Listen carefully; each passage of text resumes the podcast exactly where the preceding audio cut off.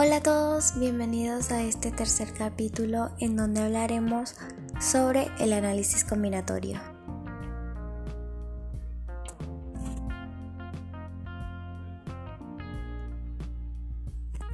El análisis combinatorio estudia las distintas formas de agrupar y ordenar un conjunto de elementos, sin tener en cuenta la naturaleza de estos. También es una herramienta que nos permite contar el número de situaciones que se pueden dar al someter a un conjunto finito a las acciones de elegir y ordenar entre sus elementos.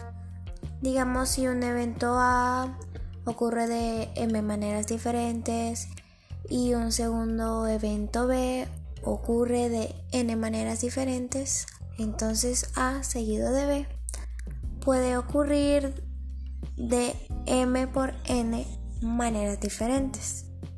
Parece sencillo, pero puede ser un poco complicado. Sin embargo, nada que con práctica no se pueda solucionar. En el análisis combinatorio se distinguen las variaciones, las permutaciones y las combinaciones, reconocidas como técnicas para resolver problemas científicos y también problemas de la vida diaria.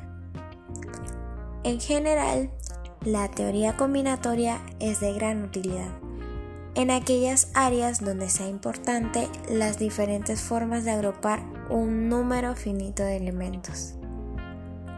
Puede parecer que los problemas de combinaciones pueden ser aburridos, pero los teoremas del análisis combinatorio son la base del cálculo de la probabilidad. ¿Qué es la probabilidad? La probabilidad se encarga de los arreglos y las combinaciones que determinan el número de formas diferentes en que un acontecimiento puede suceder. Hasta aquí llega nuestro tercer capítulo. Y recuerda que la base para dominar estos temas es la práctica. Nos vemos.